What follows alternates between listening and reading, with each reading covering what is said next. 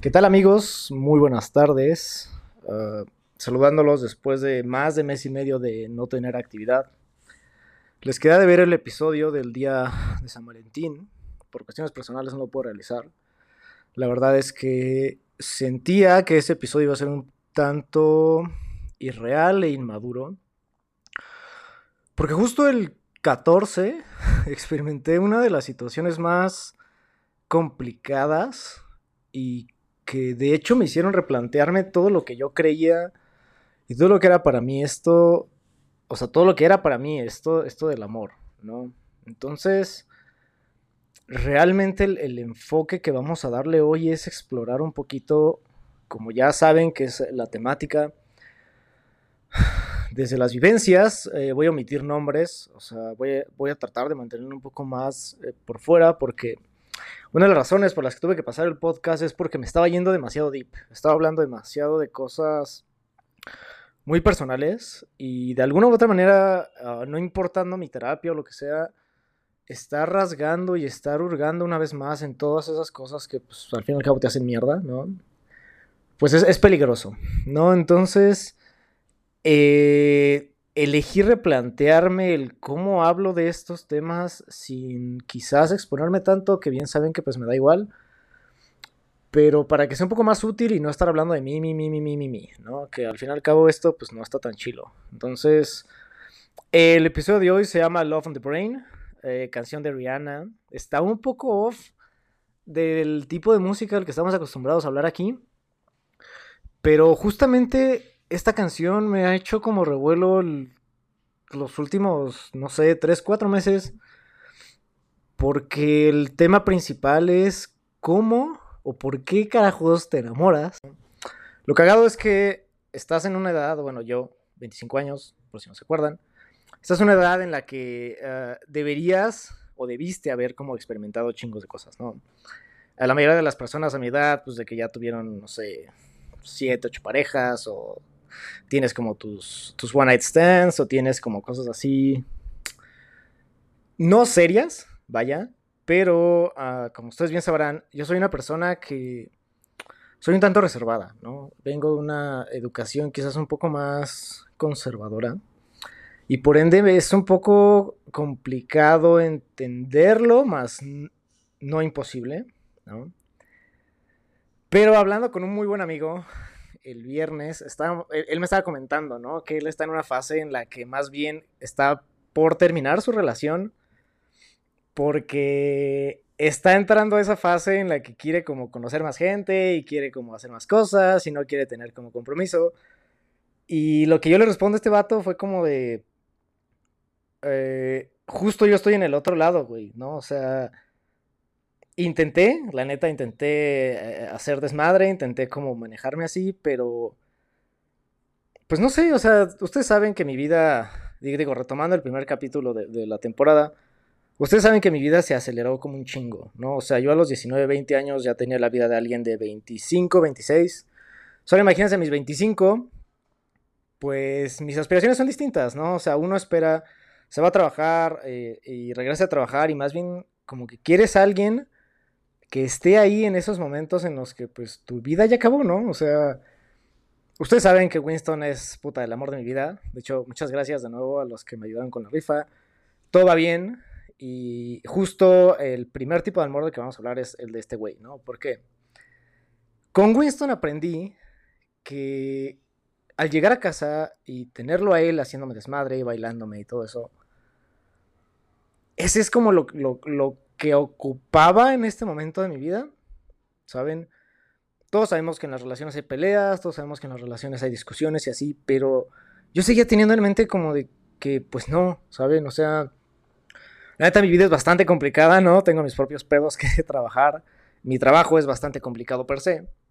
Y ahora súmale eso que voy a tener una relación en la que me esté peleando o no esté plenamente satisfecho o no esté plenamente feliz y ahí fue cuando empecé como esta fase yo de descubrimiento y de apreciación, justo antes de que llegara Winston a mi vida en septiembre del año pasado. En el que empecé como a conocer más gente y así, pero... O sea, vaya, llega un punto en el que te cansas eh, y digo, uh, si están escuchando esto, ustedes personitas que conocí en septiembre a, hace un mes, eh, o sea, estuvo muy chingón, estuvo muy padre conocer conocerlas, pero en algún punto yo siempre sentía que algo faltaba, ¿no? O sea, soy una persona que bondea muy cabrón, ustedes lo saben. Soy una persona que le gusta hacer relaciones, me gusta relacionarme con la gente, me gusta confiar, me gusta todo eso. Y me di cuenta de que era como un encuentro casual que terminaba siendo algo como súper cero casual, ¿no? Y yo terminaba como de que haciendo desayuno y, haciendo como cosas, pues como, vaya, como yo soy, ¿no? Y al fin y al cabo eso terminaba confundiendo quizás a la banda. Y ahí fue cuando empecé con este primer planteamiento de, de, bueno, ¿qué pedo, no? O sea, ¿cómo es que todo esto funciona de una manera distinta a la que debería? ¿Por qué las cosas siempre salen como no lo planeamos, no? Eso es lo más chingón, eso no es lo más chingón. Todavía estoy como descubriendo esa parte, pero lo que sí les puedo asegurar es que eh, los 20, los, los, los maravillosos 20 de lo que ha hablado justamente todo este, este, podcast, va del tema del cómo vamos evolucionando y evolucionamos en chingas. O sea, soy una persona que no era ni de pedo lo que era hace tres años, ni dos años, y ahora les estoy hablando que no soy la misma persona que era hace cinco meses, cuatro. Y todo la verdad es que se lo he estado agradeciendo mucho a Winston, ¿no? El amor que este güey te da. Muy, muy, muy, muy, muy... Ah, sin esperar nada a cambio, ¿no? Eso es lo maravilloso de los perros. Que... O sea, eso es... Ustedes saben que por él daría mi vida. Y yo sé que él también lo haría, ¿no? Y como ustedes pueden eh, estar viendo en mis historias o así, es un güey muy amoroso. Entonces vamos a arrancar justo con esta parte del primer amor, que es el amor incondicional. Dígase mascota, familia o amistad. Así es que vamos a darle. Entonces vamos a arrancar con esto del amor incondicional. En mi punto de vista, el amor incondicional viene únicamente de tus padres, al Chile, eh, y el caso de las mascotas un poco, ¿no? Yo sé que con las mascotas mucha gente aquí va a salir a decir, es que es porque te ven como amo, es que te ven como líder. A la chingada, yo tengo mil y un videos que pueden probar que la neta el gordo me ama. ¿Saben? Así, de huevos. Y el que quiera los videos se los mando porque son preciosos. Ustedes saben que el gordito es, un amor. Entonces vamos a desarrollar un poquito más esta parte, ¿no? Con los padres, ¿qué pedo? Ah, en 25 años me he peleado con ellos infinidad de veces. Me he salido de la casa. Ley del hielo. a diferentes formas de pensar conflictos por mi falta de consistencia a la hora de elegir una carrera universitaria, misma que después de que vieron cómo resultó mi vida, lograron soltar, ¿no? Es, yo creo que como papá, digo, no soy papá, tengo un perrijo, pero como papá es difícil ver que tu hijo no está haciendo lo que tú esperabas que él hiciera en su vida, ¿no? Eh, en, el, en mi caso, yo sé que ellos esperaban que yo fuera doctor, no en vano por eso terminé la facultad de medicina. Jeje. Otra gran historia del episodio 2 de la temporada. Pero está bien cabrón porque, o sea, yo supongo que para mis papás, ver que su hijo a los 16, 17 ya se estaba tatuando, ya había dejado una preparatoria, y como ver que estaba desperdiciando mi potencial, cualquiera que este fuera, ¿no? Porque ni yo sabía cuál era mi potencial dejarme como elegir mi camino y eso yo supongo que debió ser muy difícil y para mí esa es la prueba del amor incondicional que mis padres tienen. Darme esa libertad de cagar y descagar mi vida, de tomar decisiones de las que a la fecha todavía me arrepiento, ¿no? O todavía traigo cargando, pero al fin y al cabo me dejaron ser, ¿no? Y esa parte de dejarte ser es algo que como, como hijo te hace salir del nido y te hace madurar, la neta. La madurez para mí, la definición perfecta es ¿Cómo te haces responsable de tu mierda? Solo. ¿No? O sea, ¿cómo te haces responsable de tus decisiones? ¿Cómo te haces... Y he hablado dos episodios sobre cómo yo he tratado esta parte, ¿no? Deja la universidad, órale, güey. Emprendes, abres la empresa, ta, ta, ta, y, y resultó bien, ¿no? Pero yo puedo asegurarles que mis papás en su cabecita, más mi mamá, Dios la tenga en su santa gloria, porque, pues ustedes saben que la jefa es la jefa, la wherever, Supongo que para ella fue muy difícil aceptar que su hijo no iba a seguir el mismo camino que su hijo mayor. Ustedes bien saben, y si no, pues mi hermano mayor, eh, egresado de la Facultad de Economía, mención honorífica, estudiante estrella y así en la universidad. Y de repente llego yo, jeje, y pues cambio todo el paradigma, ¿no? Cambio todo lo que estaban acostumbrados. Pero para mí esa fue la mayor prueba de amor incondicional. ¿Sabes? Que a pesar de que yo hice mi desmadre y eso, en el momento en el que llegó Winnie, la primera persona que cargó a Winston fue mi mamá. Y ese es uno de los videos más hermosos que tengo en mi posesión. Mi mamá va cargando al gordito. Y dándome cuenta que eran las dos cosas que más iba a amar en mi vida juntas. ¿Saben? Entonces, no sé, me acuerdo cuando fui a recoger al Gordis y mi mamá estaba como con dudas de pues, cómo va a estar el, show. Y lo primero que hizo fue cargarlo, fue como, e, eso es amor incondicional, carajo.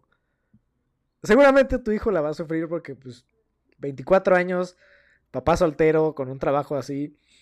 Pero lo único que hizo ya fue cargarlo y, dar, y darme como su bendición o su apoyo. Y en todas y cada una de mis decisiones, por más pendejas que han sido, que irme a Culiacán a probar suerte, que irme a Guadalajara, que irme a no sé qué, que dejar la escuela, que regreso a la escuela, que todo eso, siempre estará ahí para mí, ¿no? Entonces, hablo mucho de mi mamá porque ustedes saben que mi papá es como, o sea, haz lo que quieras, no te mates, ¿no? haz lo que quieras, no vendas drogas, haz lo que quieras, no nada. Y es una relación muy con la que él tengo porque es como muy, muy de libertad, ¿no?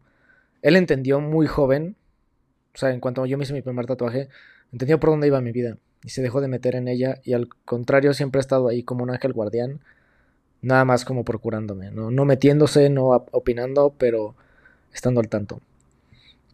Entonces, la verdad es que he tenido la fortuna de tener unos padres que me enseñaron lo que el amor incondicional es y a su vez pasarlo a mi relación con mis hermanos, que es, son mis, mis mejores amigos, mis hermanos, ¿no? Entonces, justo, justo en este momento me acabo de dar una muy buena dosis de recuerdos de mi pequeño gordito. Y pues, ¿qué les digo? No, o sea, bien dicen, o en mi punto de vista, el amor más chingón es el que tú eliges y es correspondido, ¿no? No muchas veces en la vida eso pasa. Y al menos con él fue así. Fue amor a primera vista. Fue un perro muy planeado. Lo planeé 20 años de mi vida. Desde niño siempre quise un bulldog. Y no sé, cuando creí que el momento era el indicado, cuando la vida decidió que era el momento indicado, me llegó mi gordito. Y pues ustedes saben que dejé de ser Memo y automáticamente nos convertimos en Memo y Winston, ¿no? Y es bien sencilla la razón. O sea, justo, o sea, neta, me puse ahorita a analizar y ver videos y cada vez que lo extraño lo hago. Y es que es imposible no amarlo, ¿no? O sea, algo que él hace desde que es bebé, y se los dije en el episodio número uno de la temporada, es que en cuanto me ve llorando, el güey ah, se sube a mí para darme su calor, ¿no? ¿no? No le gusta verme llorar. Sea por música, sea por película, sea por lo que sea, y bueno, yo soy bien llorón. Entonces, es algo que hasta la fecha hace. Ayer lo hizo, estaba teniendo una de esas noches medio, medio incómodas. Y una vez más, lo único que hizo el güey fue subirse en mí, darme su amor, no decir nada y calentémonos juntos, ¿no? Eso es algo que ha hecho desde el día uno que me vio llorar. Eh, yo tenía mis terapias a veces, eh, pues a, distancia, ¿no? Y a él le tocaba verme, pues trabajar toda esta mierda, ¿no? Por la que ahora estoy justo hablándoles en los podcasts. Y yo sé que pueden decir que es porque pues yo le doy de comer y así, pero les juro que, que lo más interesante es cuando ustedes saben que por el tema de las cirugías y así, yo no lo puedo cuidar 24/7. Eh, mi hermano y mis papás son los que me, cuidan a mi, a mi Bendy. Y está bien chingón cada vez que yo llego el viernes en la noche a casa de mis papás por él o me lo traen. Y se sigue poniendo igual de feliz de, pues, como cuando lo abracé por primera vez, ¿no? Es la primera foto que tengo en mi Instagram, de hecho, por si quieren verla. Ahí, esa fue la primera vez que lo cargué y lo vi a los ojos. Y fue como... O sea, por primera vez en mi vida había sentido que amaba 100% algo, ¿saben? Y que estaba dispuesto a jugármela sí o sí para que esto funcionara. Aunque fuera una relación de, de hijo-padre, pero... O sea, les puedo decir que Winston no le falta absolutamente nada en este mundo y de eso yo me encargo, ¿no? Y ahí fue cuando en ese momento yo evoluciono, me hago más maduro y me convierto ahora en papá, ¿no? Entonces, sí, el güey es un desmadre, juega y todo, y me destruye y me destruyó cosas. Todos tenemos eso, eso que es muy caro o muy valioso y que tu perro se comió. Yo también tengo el mío. Pero aún así no, no es enojarse con él, ¿no? Y mi, mi, hermano me dice mucho como, güey, es que lo estás mal educando y así. Bien cagado. En casa de mis papás no se sube a los sillones, no hace nada. Es, es un perro. Pero cuando está conmigo es como de que me busca y se quiere dormir conmigo y así. Porque les juro que la primera vez que lo escuché llorando, porque se quería dormir conmigo, seguramente era porque el güey extrañaba el calor de su mamá o de sus hermanos. Y el primer día que lo subí y lo abracé, o sea, es un perro con el que cuchareo, imagínense. O sea, así, así de cabrón el güey se deja amar. O sea, cuchareo al Winnie, el Winnie se da en mi cabeza. Y debo decirles que ahorita que, eh, pues por lo de su situación de su ojito y por la rifa por la que me ayudaron, chingos de gracias por eso.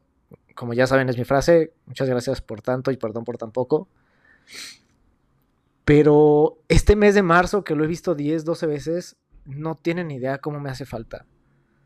No tienen idea que la falta me, o sea, la falta que me hace tener a mi bebé, a mi hijo, ¿no? Y, a, verlo a sus ojos y verlo a mis ojos. Y, o sea, tanto es mi amor por él que me vale madre girar y centrar mi vida en torno a sus actividades. Que si me tengo que levantar antes para pasearlo o ir al gym, lo hago. Que si me tengo que dormir después para llevarlo a pasear en su paseo nocturno, lo hago. No hay una cosa que no haya hecho por él. Y ahí es cuando yo, Memo, descubro lo que es dar amor incondicional. Yo sé que él el día de mañana se puede olvidar de mí o lo que sea, pero puta madre, yo jamás me voy a olvidar de él, ¿saben? Y entonces, después, o sea, ustedes imagínense, después de que un ser vivo, cuya única función es darme amor, ¿Ustedes creen que voy a esperar menos? y yo, yo lo sé, está cagado y un poco enfermo, pero analicémoslo un poco, ¿no? Quitemos esa parte de la sumisión, quitemos un poquito la parte de que yo soy su amo, ¿no? Pero vaya, es como dar, dar. Tú me das amor, yo cuido de ti. Tú me ladras y me rascas para que yo te cargue, yo te cargo y tú qué haces? Me lamas la cara. con Winnie aprendí que sí se puede tener una relación bien chida de dar, dar, dar, ¿no? O sea, el güey me da una felicidad estúpida porque literal es mi sueño hecho realidad ese cabrón. Winston es quizás lo que más deseé en mi vida, ¿no? Y tenerlo justo a mis 25, ustedes recordarán ese post que hice eh, larguísimo agradeciendo por mis 25 años. Pero güey, neta, pude haber no cumplido todo lo demás, pero la idea de Winston me hizo topar que estaba listo, estaba listo para continuar en el mundo del dateo, en el mundo de conocer gente y no cerrarme a la posibilidad, porque así como a Winston lo esperé 20 años, pues maybe y, la chica de mis sueños, sí, Simón, todavía tengo una idea medio pendeja del amor romántico, no lo voy a culpar, porque la neta me gusta, ¿no? Eh, yo sé que hay gente que no, cero pedos, pero la neta para mí sí, ¿saben? Para mí sí yo todavía pienso eso, ¿no? Yo todavía pienso que voy a ver a alguien, va a haber una, chispa, nos vamos a enamorar y vamos a hacer que ese pedo funcione. No creo en las historias de que todo funciona así tal cual, obviamente no, pero yo creo que el punto es encontrar medianamente a alguien que con el que sea, o sea, imagínense, vaya, nuestra vida ya es bastante miserable por sí solos y para que te encuentres a alguien que te conflictúe más y así, pues maybe por ahí no va, ¿no? Y esa fue la conclusión a la que yo, a la que yo llegué. El momento en el que Winston fue creciendo y así, yo me fui sanando con mi terapia, con mi psicóloga, con amigos y empecé otra vez como a abrir mis... Mi, pues sí, empecé a abrir otra vez esas cortinas en el negocio del vamos a conocer gente, ¿no? Eh, por mi relación pasada perdí contacto con mucha gente que estimaba, perdí contacto con muchas personas. Y ustedes saben, soy una persona súper tímida, bueno, era, la, neta ya no lo soy. Pero me costaba mucho trabajo conocer a alguien o hablarle a alguien, ¿no? O sea, fui el vato que tenía pinches un crush a la semana y nunca les hablaba. Tenía... O sea, de que me gustaba un montón de banda y no hacía nada, ¿no? O sea, era muy cobarde, me pero realmente la respuesta es que le tenía miedo al rechazo y vaya que no, ¿no? O sea... Y ahí es cuando empezamos como a indagar un poquito más en esta parte de qué, qué es y qué espera uno del amor de pareja, quizás sin meternos tanto en lo que es el amor romántico, ¿no? Yo tengo una tarea bastante interesante que voy a empezar a explicar justo ahora, pero para mí una relación ideal es aquella en la que hay apoyo y ojo, hay una diferencia entre apoyar a alguien y cargar a alguien. Ya estuve en una relación en la que hubo que cargar a alguien y les puedo decir que fue la más cansada que tuve. Terminé cansado, ¿saben? Y ahí fue cuando topé y siempre era mi, mismo dilema cada vez que peleábamos y así como... ¿Y qué si esto fuera un poco más fácil? ¿Y qué si, si no fuera tan complicado? ¿Y qué? ¿Y qué? ¿Y qué? Sonaba medio feo, pero pues la solución que encontré, o sea, ustedes lo saben, nuestra, nuestra, la generación de nuestros papás era una relación que decía el amor duele, el amor cuesta, el amor se sufre.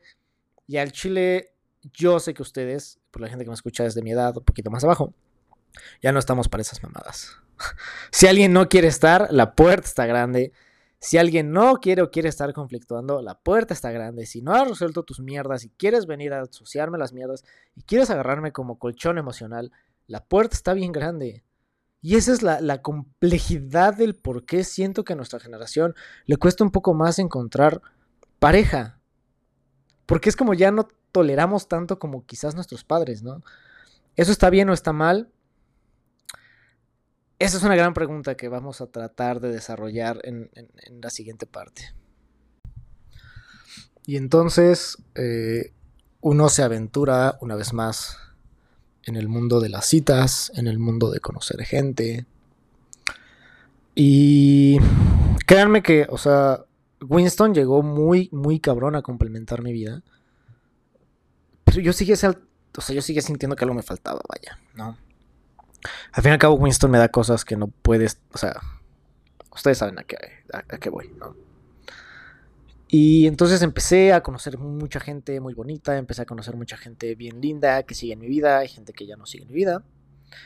Pero es lo que les decía, ¿no? Como que intenté hacer muchas cosas distintas, obviamente todo con el precio de mi psicóloga. No, tener freeze, no tener freeze, uh, intentar cosas no serias, eh, solamente ser amigos y así. Pero yo siempre me, me di cuenta que faltaba algo o algo que a mí me gustaba. Y les puedo decir que después de un tiempo de estar analizándome y analizando lo que siento, a mí lo que me gusta es la intimidad. Ojo, estoy separando totalmente el sexo de ahí. La intimidad, ¿saben?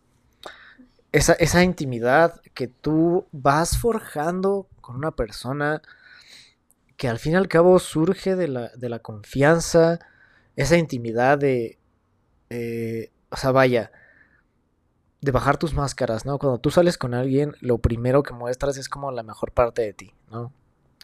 Muestras tus atributos y así es normal, es parte del proceso de, de conquista. Pero yo soy una persona que baja la guardia muy fácil porque siento que soy un ser complejo pero simple, vaya, ¿no? Y ese es quizás el principal problema que yo tengo me complico tanto en cosas tan simples y a la vez manejo tan simple cosas muy complejas, ¿no? Entonces llegó un punto en el que dejé de pensar en, tener una relación como lo dicta eh, la parte romántica del asunto y me enfoqué en llenar mis necesidades.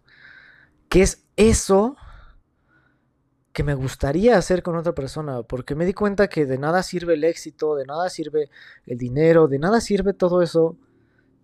Si cuando llegas a tu casa no tienes con quién compartirlo, ¿no? Y pese que Winnie es, o sea, puta, Winnie es el foco y el, la base de todo eso, seguía faltando algo, ¿saben? Entonces yo, yo personalmente, Guillermo Puto, si les puedo decir, que yo estoy enamorado de esa parte de la, de la, de la intimidad, ¿no? O sea, cuando conviertes algo íntimo y se hace como, como distinto y puedes empezar a, a jugar, a confiar, puedes empezar a ser tú mismo. Y cuando uno empieza a ser él mismo, las cosas simplemente fluyen. las cosas fluyen porque te sientes cómodo, te sientes en paz. Y yo les puedo asegurar que eso no surge de la noche a la mañana. El proceso de, de establecer intimidad, el proceso de convertir algo más allá en solo verse y así, es algo que a mí me vuelve loco. Y yo sé que muchas personas que me van a estar escuchando ahorita están pensando, oye, pero es que hace un mes estabas en un punto de que, pues sí, y es lo que les digo, somos seres que evolucionamos, ¿saben? No podemos ser las mismas personas que éramos el día de ayer. No podemos, y eso se nota en nosotros como seres humanos, somos adaptables, evolucionamos y al fin y al cabo siempre vamos a estar buscando lo que nos haga sentir feliz. Esa es mi, mi ideología de vida, ¿no? Empezar a disfrutar mi vida, porque muchos años estuve siendo emo y depresivo y sufriendo cosas de ese tipo que no me dejaban ver lo, lo maravilloso que era la vida. Y ahora que lo puedo ver y ahora que lo quiero disfrutar, está bien chido poder compartir eso con alguien, ¿no? Esa es la parte complicada ahorita, porque... Y bueno, aquí es cuando empezamos con el título de la canción. Vamos a desarrollar en, en esta parte por qué elijo Love on the Brain, ¿no? Vamos a darle. Entonces, Love on the Brain es una canción, uh, a mi punto de vista, cruda. Uno si la escucha simple, o sea, a simple oír, suena como una canción de amor. Pero realmente es alguien que está estúpidamente y enfermamente enamorado de una persona que no lo quiere. No. Y es justo es la parte que a mí me ha, me ha atormentado. Y pues ustedes saben, uso este podcast para intentar que algo de lo que yo les diga les, les cheque, ¿no? Pero creo que la primera vez que, que sentí que me enamoré, como bien, ¿saben? Por X o Y no se dio. Y lo maravilloso de eso es que fue como meramente íntimo, ¿no? No bastaba con conocer la rutina de esa persona, no bastaba con muchas cosas. Imagínense, ni siquiera hablábamos el mismo idioma, ¿no? Fue una chica que conocí en Alemania y por X o Y la primera vez que intentamos algo no se dio. Y la segunda vez fue como a distancia y así. Y, y era increíble como alguien que estaba tan lejos, que ni siquiera tenía físicamente, me podía hacer sentir tantas cosas que no había sentido, ¿saben? No sé si era fácil porque no no estábamos juntos en persona, no sé si era fácil, por qué, pero fue muy sencillo. Fue la primera vez que pude ponerme a pensar en un futuro, la primera vez que me vi con alguien, la primera vez que hice un match perfectamente con alguien, ¿saben? Y, y es lo que les digo, es... Era, era una relación que estaba destinada a no darse por toda la situación del COVID, ¿no? por toda la situación del COVID, ah, sabíamos que eso no iba a florecer, por toda esa situación, sabíamos que, que, iba a estar muy, muy cabrón, pero sin embargo los dos decidimos intentarlo. Y, y ese untested love, no sé cómo traducirlo, ese amor que nunca pasó, esa, seguro ustedes tienen uno, y me encantaría que me mandaran eh, por DM sus untested loves. ¿saben? Porque hay una serie que me encanta de Amazon que se llama Modern Love y hay un capítulo en el que justamente hablan de eso. La magia y la chispa que el amor no, no, no, el Untested Love te da. ¿Qué hubiera pasado? Sí, ¿qué hubiera pasado? Y qué, y, son un montón de chaquetas mentales que, que son un tanto enfermas, ¿saben? Y yo les puedo decir que el, el amor más peligroso es ese. ¿Por qué no nos deja seguir adelante? No nos deja continuar.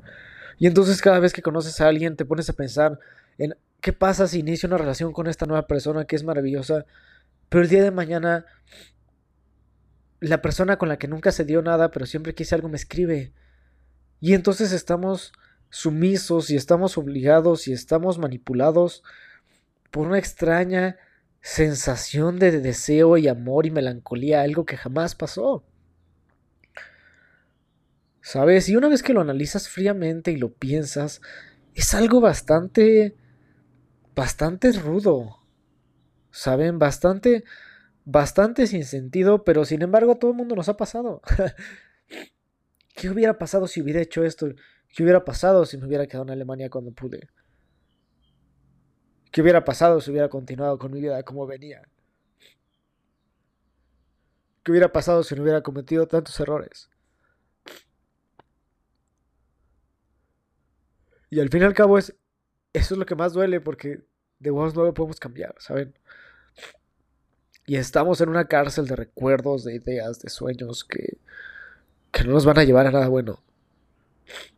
Y yo se los puedo decir, el día en el que los dos elegimos como ya ya ya no seguir en eso porque nos estábamos lastimando porque eran puras ideas e íbamos a estar así mínimo un año ese día algo en mí algo en mí cambió saben y justo justo ese cambio del que les hablo no sé si fue para bien o para mal pero es un sentimiento de sentí esa intimidad, esas ganas de, de estar otra vez completamente con alguien, de, de jugártela, ¿sabes? Porque al fin y al cabo, es lo que les decía, el amor no solo pasa y ya. Hay que trabajarlo, hay que darle, hay que seguir adelante y, y con esta chica me pasó. No, no importaba lo, lo, lo, lo imposible que esto fuera o pareciera, pero estaba tan metido en mi cabeza lo que me hacía sentir y estaba tan, tan chingón. Que me aferré, me aferré. Y en un momento en el que decidimos que ya no más, pues me di cuenta de que eso era lo que me gustaba y que no era conocer a una y a otra y a otra y a otra y más bien era era esa esa parte de intimar, ¿saben? Y entonces justo aquí la parte como dark y la parte ah, tóxica que empieza es como pasas de ser totalmente correspondido por alguien, como me, pasó a mí con esta chica, a algo que, vaya, si has estado ahí, no te deseo más que chingos de fuerza porque está bien, cabrón. Hacer la segunda opción de alguien. Hace poco hablaba con un amigo y me mencionaba el, término el palo seguro. Te conviertes en esa persona que siempre va a estar ahí, en esa persona que siempre está ahí. Pero cuando tú requieres que estén ahí, no, no están. ¿No? Y en mi caso, lo único que me ha hecho estar en esa situación de ser la segunda opción, de ser el segundo, es extrañar más a esta chica que sí me correspondió. ¿Saben? Porque no, no hay nada más bonito que ser correspondido por, por la persona que tú quieres, ¿no? Y entonces estás en esta cárcel de, de no ser constantemente elegido, de no ser la prioridad de nadie, de solamente ser el rato, y eso duele. ¿Saben? Y más para una persona como yo que al fin y al cabo buscas eh, esa relación pues, chida, adulta, madura, mutua. ¿Saben? Cala, cala y duele, duele hasta el alma. Que estás metida ahí nada más por sentir algo. Y yo sé, yo sé, amigos, que está mal, lo voy a trabajar es el tema de trabajo con mi psicólogo de aquí adelante, pero ¿por qué constantemente elegimos a las personas equivocadas? ¿Por qué constantemente elegimos a esa persona que no nos va a amar? Y lo peor es que lo sabemos, ¿saben? Lo peor es que sabemos que esa persona no nos va a elegir. Lo peor es que sabemos por dónde va la situación. Y ahora sí no nos importa, porque el punto es sentir algo sentir algo porque ese untested love, esa persona, es, o sea, yo lo llamo como que estamos desde nuestra zona segura esperando a que la persona que sí queremos nos busque, pero ¿qué crees? En lo que no nos busca, continuamos destruyendo y continuamos dañándonos. Y justamente hay una línea en la, en la canción que menciona esa parte. No sé por qué lo hago, si sé que me lastima, no sé por qué lo elijo, pero se siente tan bien. Se siente tan bien ese dolor, se siente tan bien ser lastimado. Muy tóxico, banda, yo lo sé. Pero no quería perder la oportunidad de ponerlo en la mesa. Acuérdense ustedes de su Untested Love, de las, de las veces que eligieron y aceptaron y permitieron amores a medias. Porque una cosa muy diferente es no manejamos algo serio y otra cosa es ser la segunda opción de alguien. Hay una línea muy delgada, pero esa línea si no, si no lo sabemos manejar, es bastante destructivo, ¿saben? Bastante, bastante destructivo. Y se los digo porque es, es algo en lo que yo estoy actualmente. Y estoy tratando de salir de ahí pero no es fácil.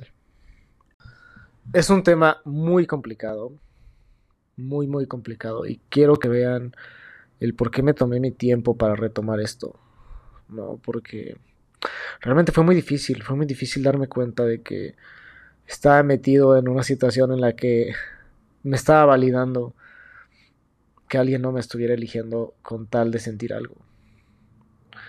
Esa, esa situación es muy, muy complicada, muy complicada. Y justo no he podido sacar esta canción de la cabeza porque es, lo mismo, ¿no? O sea, estoy luchando con mi untested love, recibiendo amor a medias, en lugar de estar solo. No. Así es que se los voy a dejar únicamente como como para que lo pensemos, que me compartan sus pensamientos, ¿no? Y dejarlo como un tema abierto. Al fin y al cabo el amor no es A o B, ¿no? Es muy complejo el amor, es muy variado. Solamente quería venir a contarles la historia de lo que una canción genera en mí. Originalmente esta, este podcast se iba a llamar Opera House por una canción de Cigarettes After Sex. Pero decidí cambiarlo porque es lo que les digo, uno, evoluciona, uno cambia. Y ahora estoy más del, lado de, de Love on the Brain, justamente atrapado en una situación en la que soy constantemente no elegido y me gusta porque al menos siento algo. Así es que ese, fue el episodio de esta semana. Todos sus pensamientos, ideas, todo eso ya saben, me lo pueden mandar. Aquí lo vamos a trabajar. Lamento haberlos tenido esperando tanto tiempo, pero necesitaba darme un break, necesitaba agarrar valor, necesitaba abrirme otra vez con esto. Así es que ya saben, manda. La clave para tener una muy buena relación es la comunicación. Si va a ser, que sea, y si no, pues díganlo, ¿no? No hay que andar jugando con la gente, no hay que andar ilusionando banda. Responsabilidad afectiva, ¿no? La, la responsabilidad afectiva nos puede salvar de muchos desmadres, así es que...